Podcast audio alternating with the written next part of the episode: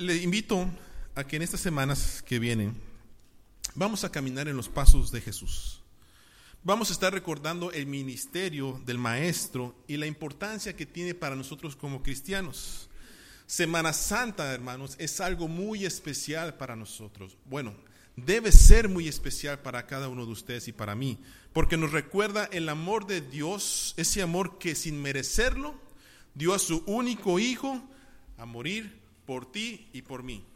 No lo merecíamos, mas sin embargo nos amó tanto que ahora por la muerte de Jesucristo usted y yo podemos alabar en esta mañana su nombre y gozar de la libertad del pecado. Ahora, si usted quiere seguir conmigo esta jornada, eh, siguiendo los pasos de Jesús, le invito a leer durante estas semanas, eh, mientras que llegamos al domingo de resurrección, lea los evangelios, lea Mateo, Marcos, Lucas, Juan, ¿verdad? Léalos, no importa cuántas veces, lea los evangelios. Yo espero que usted esté leyendo su Biblia, ¿verdad? De estos días. Es bien importante que tomemos en cuenta eso. Eh, Jesús, hermanos, es lo más maravilloso que le puede pasar al ser humano. Amén. Es lo más maravilloso que me ha pasado a mí. Desde hace más de dos mil años, la historia de Jesucristo se viene contando, se viene diciendo y sigue haciendo cambio de vida en las personas. Más de dos mil años, hermanos, y el día de hoy en todo el mundo, en todo el mundo, hay miles y cientos y millones de cristianos que reclaman y testifican que Jesucristo ha cambiado su vida. No es cualquier evangelio, no es cualquier noticia, no es cualquier predicación, es el evangelio de Jesucristo, el Hijo de Dios, el cual usted y yo ahora somos partícipes, porque somos hijos de Dios y Jesucristo nos ha lavado con su sangre preciosa. Ahora, yo no sé usted, pero ¿está agradecido por lo que Dios ha hecho en su vida? Es en serio la pregunta. ¿Está usted agradecido por lo que Jesús hizo en su vida? Entonces repita conmigo, Gracias Jesús por lo que hiciste por mí. Diga conmigo, gracias Jesús por lo que hiciste por mí. Vamos a abrir nuestras Biblias en Marcos capítulo 1, versículos del 1 al 7. Y antes de hablar sobre el ministerio de Jesús en estos mensajes, sobre su obra, lo que él caminó durante estas jornadas en la tierra, quisiera recordar la preparación que se llevó a cabo antes que Jesús saliera a su ministerio, antes que llevara su mensaje. Y vamos a Marcos capítulo 1, versículos del 1 al 7. Dice la palabra de Dios así, principio del Evangelio de Jesucristo, Hijo de Dios, y como está escrito en Isaías el profeta, he aquí yo envío mi mensajero delante de tu faz, el cual preparará tu camino delante de ti.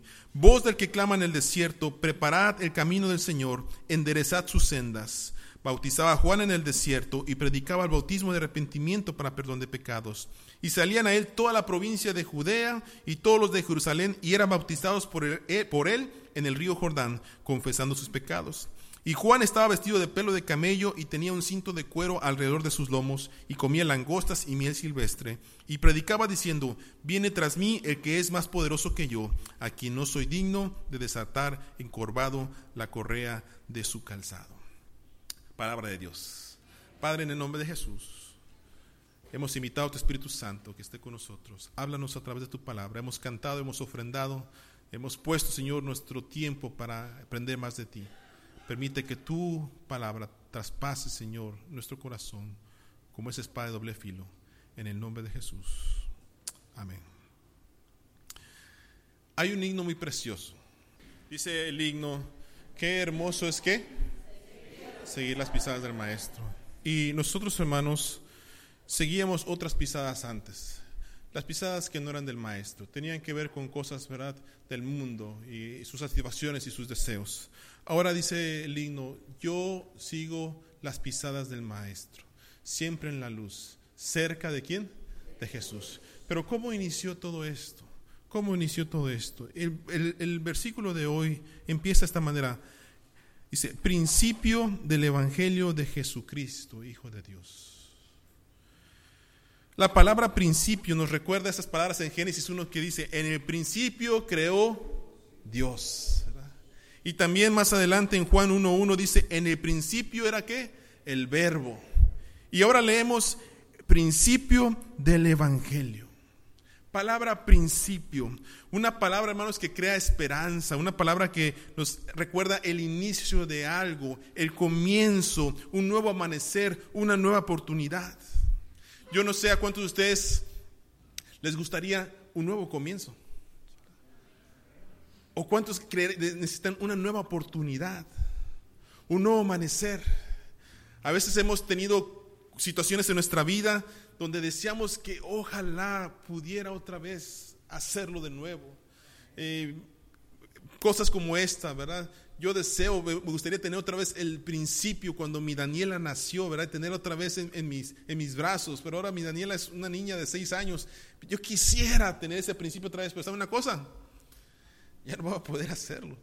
Quisiera tener el inicio, ¿verdad? Cuando, cuando era otra vez joven, ¿verdad? con mis fuerzas y jugando básquetbol y en los Boy Scouts y todo eso.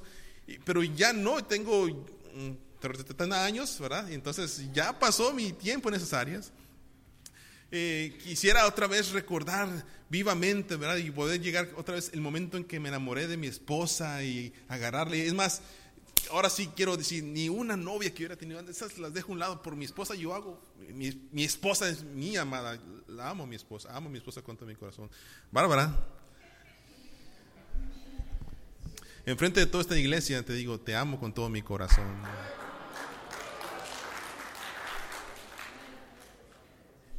Y no me avergüenzo, eres la esposa que Dios me ha dado.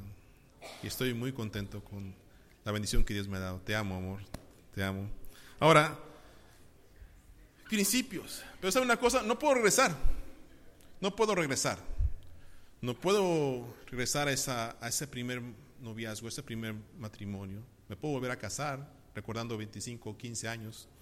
Pero saben una cosa, en este caso se habla el principio del Evangelio, el principio de buenas nuevas especialmente un mensaje de victoria, un anuncio que trae frescura, que trae felicidad, que trae un respiro de buenas noticias. Yo no sé si usted le ha pasado cuando alguien le dice, por ejemplo, una vez mejor el doctor me hizo unos exámenes y me dice, voy a ver si tienes diabetes.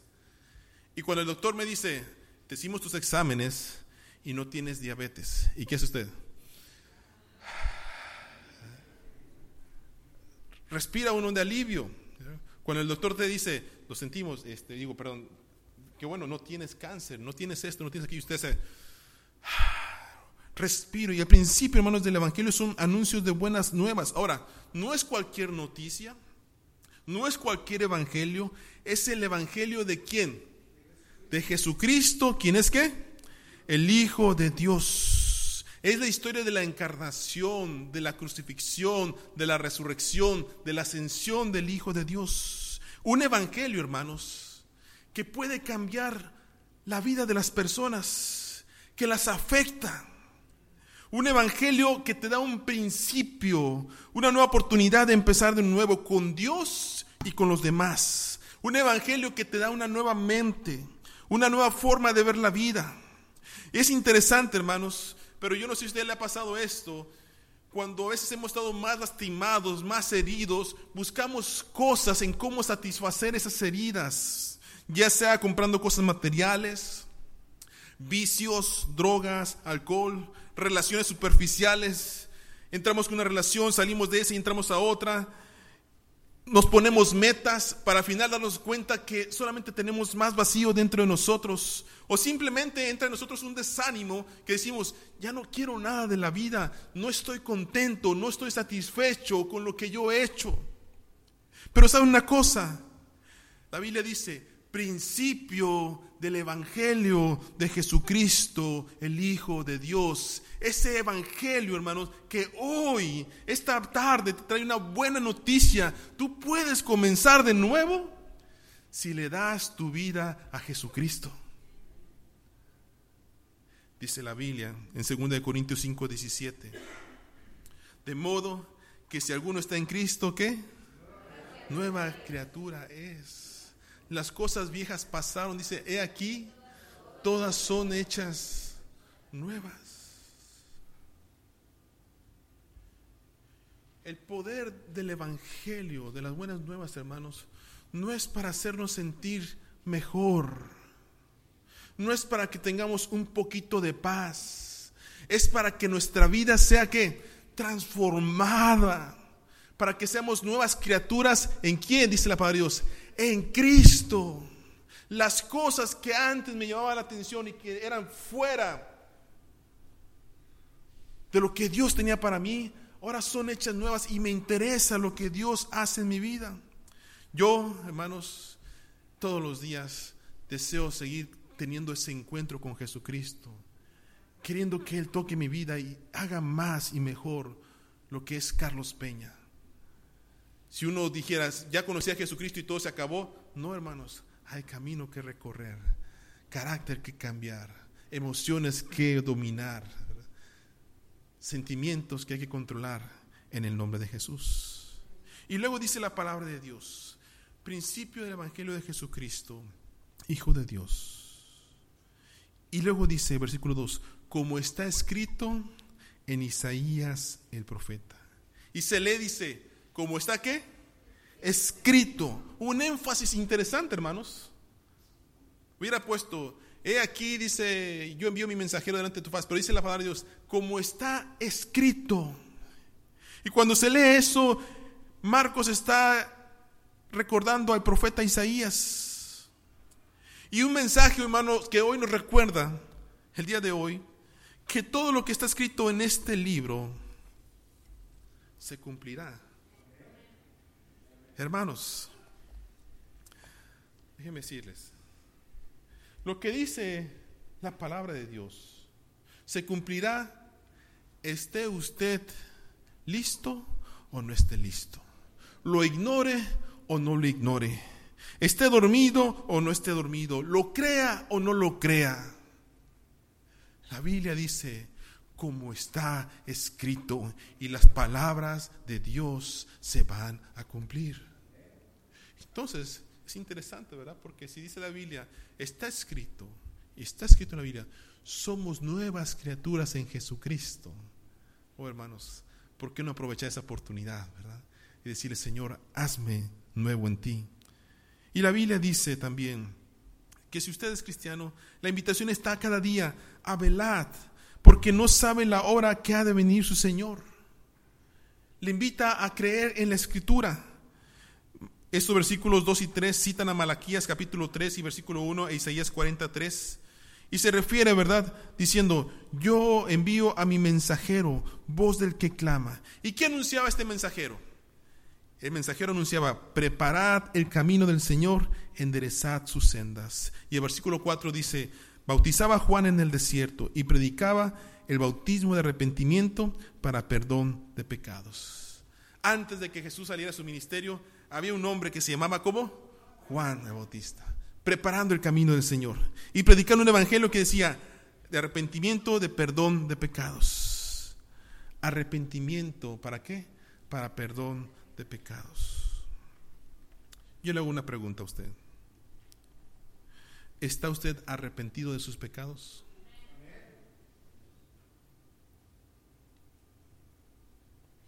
¿Es usted una persona arrepentida de sus pecados? El arrepentimiento significa un cambio radical de mente y de corazón, un cambio completo. El arrepentimiento es básico para la conversión, hermanos. Usted no puede ser cristiano si no se ha arrepentido de sus pecados. Por más que usted sepa la Biblia, por más que usted conozca de Jesucristo, por más que usted venga a la iglesia, por más que usted dé, pero si usted no se ha arrepentido de sus pecados, usted no puede ser discípulo de Jesucristo. Y cuando Juan bautizaba, hermanos, él llamaba al pueblo a confesar sus pecados. Déjeme decirle, mucha gente a veces se siente mal por lo que hizo. Se siente triste. Causan algún daño y dice, me siento mal por lo que hice. Pero eso no es arrepentimiento. El arrepentimiento es aquella acción que me dice, causé un daño y me siento mal y tengo que hacer algo al respecto para restaurar el daño que yo hice. Y a lo mejor no lo puedo reparar totalmente, pero sí puedo cambiar mi vida en Jesucristo para no volver a hacer el mismo daño otra vez adelante. Y es cuando entonces, hermanos, viene la conversión. La pregunta surge, ¿es usted una persona convertida? ¿Es usted una persona que busca agradar al Señor con su vida? ¿O todavía sigue viviendo una vida de pecado? No, si yo busco a Cristo, me he convertido, me he arrepentido de mis pecados y busco al Dios Todopoderoso. Ahora, Juan predicaba el bautismo de arrepentimiento. Ese bautismo señalaba la conversión de un judío a Dios y lo identificaba como el pueblo arrepentido que se estaba preparando para recibir el Mesías venidero. Y su disposición de ser bautizados, hermanos, era reconocer su desobediencia y su expresión de decir, Señor, te desobedecí, pero ahora me arrepiento y te obedezco. Ahora el día de hoy, los pastores, y me incluyo a veces en ellos, pareciera que cuando decimos a la gente, hermanos, pase el altar, Cristo le espera, arrepiéntese de sus pecados. Ya nos dicen, pastor, no diga eso porque la gente no quiere pasar, le da vergüenza. No, no, no, no predica así, ¿verdad? Porque la gente no va a pasar. Mejor que levanten sus manos en el altar, allí en, en su banca, o dice, porque le da vergüenza. ¿Sabe una cosa? Si usted siente vergüenza de algo, qué bueno. Qué bueno. Porque es el inicio del arrepentimiento. Si usted no se avergüenza de lo que hizo, hermanos, ¿de qué se arrepiente entonces? ¿De qué se arrepiente? Y cuando la, la invitación del pastor, del predicador dice, pasa, conviértete a Cristo, arrepiéntete de tus pecados, hermanos, Prefiero tener vergüenza con ustedes que algún día avergonzarme delante de mi Señor y decir, Señor, me dio vergüenza aceptar tu llamado. Me dio vergüenza aceptar que perdonas mis pecados. Hoy, hermanos, el mensaje no cambia. El Evangelio de Jesucristo se predica para arrepentimiento de pecados y para cambio de nueva vida. Las buenas de Jesús, las buenas nuevas de Jesús no se trata de acomodar a su estilo de vida, a lo que me conviene, se trata el Evangelio de Jesucristo de reconocer mi desobediencia delante de Dios. Y déjame decirle esto. Solamente usted y Dios saben si están en desobediencia. Solamente usted y Dios saben si están en desobediencia. Yo los veo a ustedes, muchos de ustedes se ven bien peinados, bien guapas, bien bonitas, bien hermosas, pero hermanos, delante de Dios no podemos engañarlo. Y usted y yo sabemos si estamos en desobediencia delante de Él. Y el Evangelio nos dice, arrepiéntete, conviértete. A veces, hermanos, nuestros argumentos, argumentos, bueno, es que yo hago esto por aquella razón, es que yo no hago aquí porque esta razón, es que yo no voy a la iglesia por esta razón, o nuestra lógica, bueno, es que todos los hermanos son así, ¿verdad? Es que yo así, es que yo ya, mis sentimientos me dicen que aquí, mis sentimientos me dicen que allá. Pero hermanos, no se trata de argumentos, no se trata de lógica, se trata de que el Espíritu de Dios me está diciendo, estás mal, estás mal, arrepiéntete. Y hermanos, qué privilegio todavía que el Espíritu de Dios nos esté buscando. Nos esté redarguyendo de pecado para decirnos, estás mal, quiero tener una relación contigo, pero mientras que estés así, no puedes, no puedo tener esa relación contigo. Hermanos, déjeme decirle esto. No importa cuán profundo penetra el Espíritu Santo en su vida. No importa si usted viene a la iglesia muchas veces. No importa inclusive si usted pasa al altar. No importa cuántos mensajes escuche. Si usted no está dispuesto a arrepentirse de sus pecados y a un verdadero cambio de vida, no puede experimentar las buenas nuevas del Evangelio. No las puede experimentar es indispensable un arrepentimiento en nuestro ser. Juan predicaba también, versículo 6 y versículo 7, él predicaba un mensaje y decía la palabra de Dios, Juan con un vestido muy distintivo, su comida era langosta y miel silvestre, le decía a las personas, viene tras de mí el que es más poderoso que yo, a quien no soy digno de desatar encorvado la correa de su calzado. El mensaje de Juan, hermanos, no apuntaba hacia él, apuntaba hacia quién? Hacia Jesucristo. Y es importante, hermanos, esto. Él reconocía que él no era Cristo y lo dejaba bien claro. Y decía, viene después de mí el que es más poderoso que yo, a quien no soy digno de desatar ni siquiera la correa de sus zapatos. Juan hizo lo que todo ser humano tiene que hacer, darle su lugar a Jesucristo, exaltar a su Señor.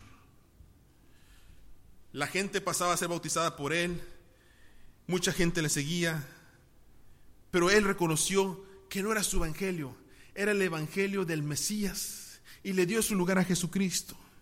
¿Y cuál es el mensaje para nosotros, hermanos, en este día, en este pasaje?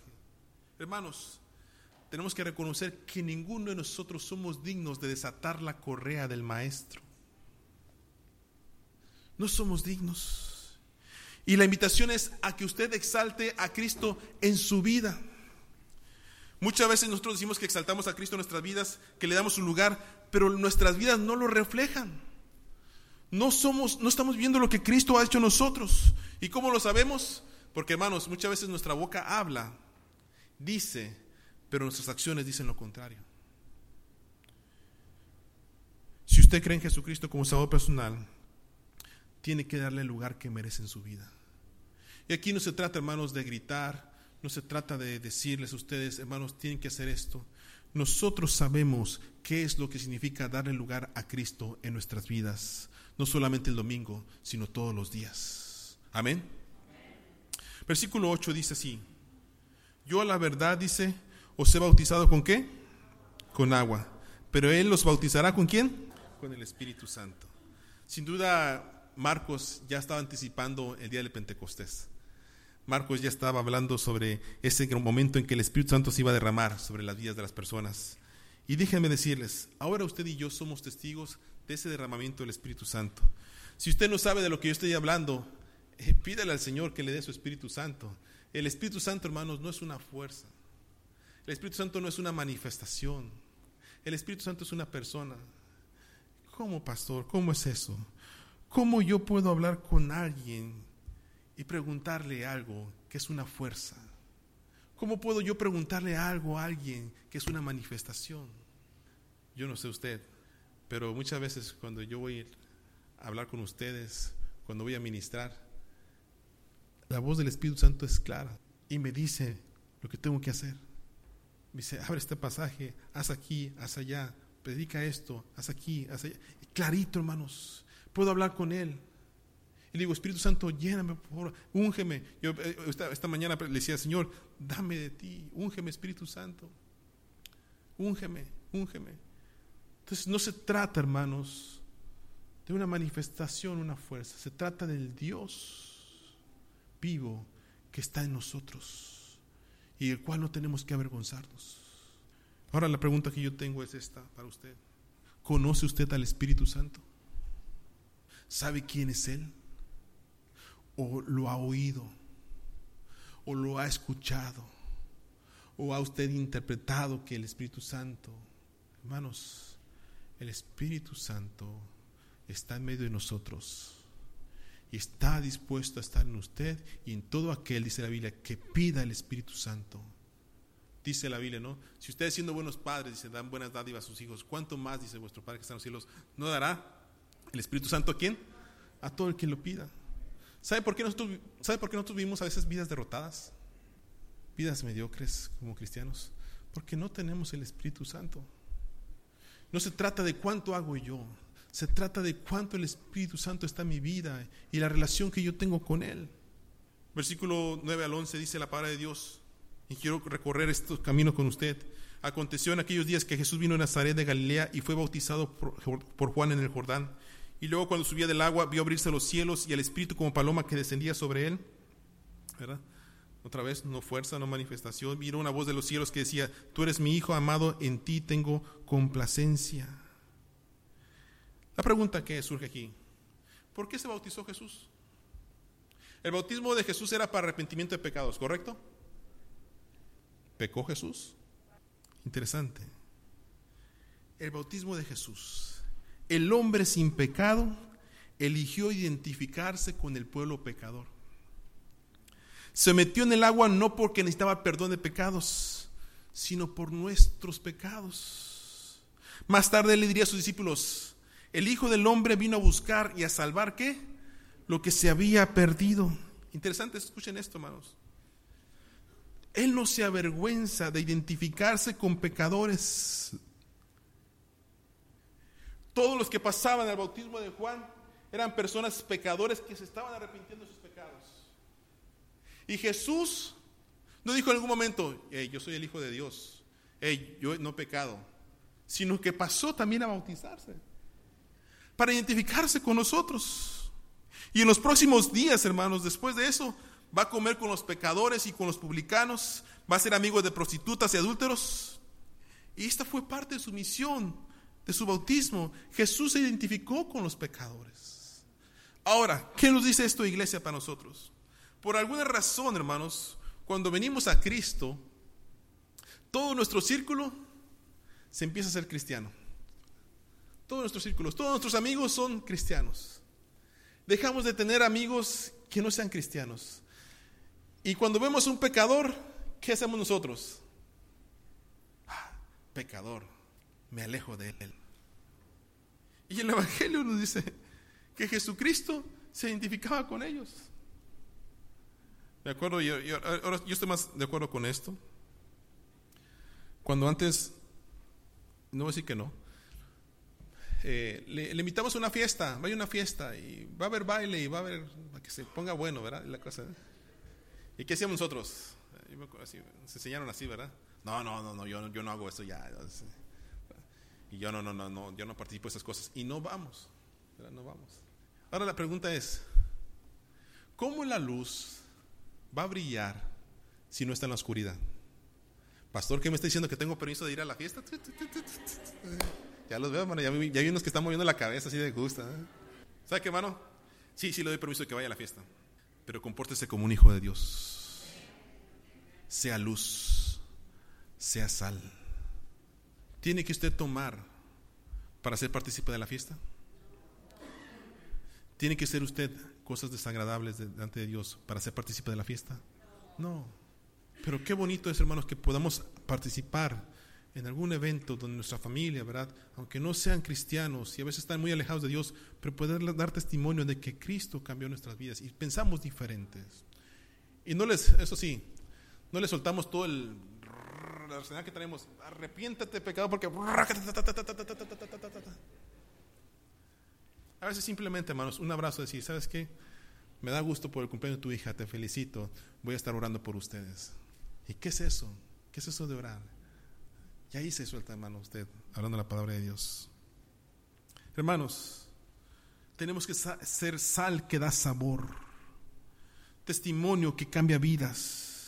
No es para apartarnos de los pecadores, es para hacer luz en medio de ellos. Yo quisiera invitarles, ¿verdad?, a que usted, cuando vea gente que no conoce de Cristo, a unos pecadores, acérquese a ellos. Compártales el Evangelio, compártales su vida. Para nosotros, hermanos, también el día de hoy, como seguidores de Cristo, el bautismo también es un acto que nos define cómo y cuál será nuestra vida en Cristo. Le hago una pregunta. ¿Cuántos de aquí son bautizados? Levanten su mano. Ahora les pregunto, ¿se acuerdan de ese bautismo? ¿Saben una cosa? Muchas cosas yo tampoco me acuerdo, estoy bromeando. Pero saben una cosa, de que no me olvido. El día que me bautizó mi abuelito, ahí en la iglesia, y salí de las aguas y sentí la presencia de Dios como nunca antes en mi vida a mis 12 años. A mis 12 años. Esa presencia no la puedo olvidar.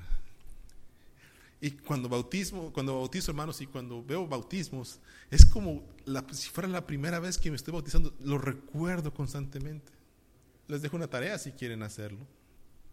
Cuando se esté bañando y que le está saliendo toda la mugre ahí, ¿verdad? Dígale, Señor, recuerdo cómo me bautizaste con agua. Recuerdo, gracias por ese bautismo que me diste a mí. Recuérdelo, hermanos. Recuérdelo. Ese fue un paso de fe. Ese fue un paso de fe de decir, Señor, yo soy cristiano, no me avergüenzo de ti, no me avergüenzo del Evangelio. Doy gracias porque Jesucristo es mi Salvador personal. Estoy contento. El bautismo, hermanos, deberíamos recordarlo todos los días. porque nos da fe de lo que nosotros somos como cristianos. Acuérdese, hermanos. Es más, inclusive, si usted no es bautizado, pero usted cree en Jesucristo como Salvador personal, ¿sabe qué? Le invito a bautizarse. Le invito a bautizarse. ¿Y que ese bautismo? Es simplemente un testimonio público de que no me avergüenzo del poder de Dios en mi vida, de que no me avergüenzo que Jesucristo sea mi Salvador personal. Nosotros no creemos, hay otras iglesias que lo creen, que el bautismo es para salvación, eh, pero nosotros no creemos así. Nosotros creemos que Jesucristo es el único que salva. No le conferimos poder al agua, eh, el agua no tiene poder. Mucha, he bautizado muchas personas, hermanos, que son pecadores, se bautizan y ¿qué creen que salen? Un pecador mojado nada más. porque lo hacen por alguna razón, va a ser porque quieren agradar a la novia, porque quieren agradar a la familia, porque quieren, este, no sé, por otras cosas. Pero no hay un arrepentimiento genuino. Pero todo aquel que se ha arrepentido de sus pecados y cree en Jesucristo para salvación y se bautiza, vive una experiencia muy increíble con la presencia de Dios. Le invito a hacerlo. Para terminar, hermanos, la vida de Jesús en la tierra no tiene por qué ser un misterio para nosotros. Leo tanto argumento que si Jesús existió, que si su resurrección, si su resurrección fue real, que si su poder sigue transformando vidas, que si leemos las escrituras correctamente, que si las interpretamos de una manera que es saludable, todo eso. Pero ¿saben una cosa? No se trata de interpretar, no se trata de ver si la historia dice, se trata de si es una experiencia en mi corazón. Cuando vienen los testigos de Jehová y me preguntan, ¿y usted cree en Jesucristo? Y digo, sí creo en Jesucristo. Y empiezan a explicar todos sus argumentos. Y ya están dialogando y a veces se pone caliente la cosa. Yo le digo, bueno, ¿cómo, digo, ¿cómo tú me quitas la experiencia de tener a Jesucristo como mi Dios y mi Salvador? ¿Cómo me lo quitas? Si yo sé lo que Jesucristo hizo en mi corazón y lo que hizo en mi vida. Me cambió. Estoy aquí por su gracia pero sobre todo por agradecimiento, hermanos, porque me dio una nueva vida, una nueva manera de pensar, una nueva forma de ver las cosas. La invitación para usted, hermanos, el día de hoy es esta. ¿Hay pecado en su vida? ¿Ha ofendido usted al Señor en alguna área? ¿Cree en Jesucristo o todavía no cree en Jesucristo? La invitación es a que usted crea en el Evangelio de Jesucristo, el Hijo de Dios. Cristo nos cambia no para vivir vidas más o menos, no para ser cristianos más o menos. Él nos da el poder para hacer las cosas bien. Por eso cantamos, yo quiero seguir, ¿qué? Las pisadas del Maestro. Siempre en la luz, cerca de mi Jesús. Incline su rostro, por favor.